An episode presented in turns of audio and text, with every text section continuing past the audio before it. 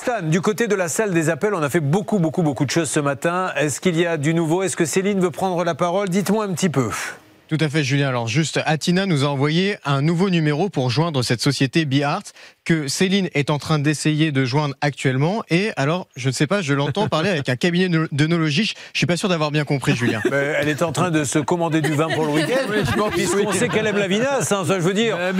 D'ailleurs, je tiens à le dire pour ceux qui font des articles sur nous, on est, c'est vrai, des journalistes professionnels, mais on aime le pinard, avec modération. Alors, Céline, qu'en est-il?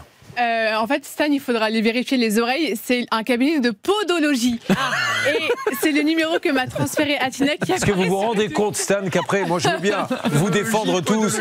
Je veux bien sur l'antenne vous défendre tous et dire je m'offusque. Nous avons une équipe de journalistes professionnels. Quand j'ai un guignol qui dit elle est en train de parler avec un cabinet d'œnologie, que la journaliste dit non, non, non, c'est de la podologie. Comment Aidez-moi, les gars. j'ai fait trop de soirées avec Hervé Pouchol. C'est une déformation professionnelle. Hervé Pouchol, il ne dit rien et il en prend plein tout le temps alors qu'il n'a rien demandé à personne. Laissez-le tranquille, le Hervé Pouchol, il est en train de négocier.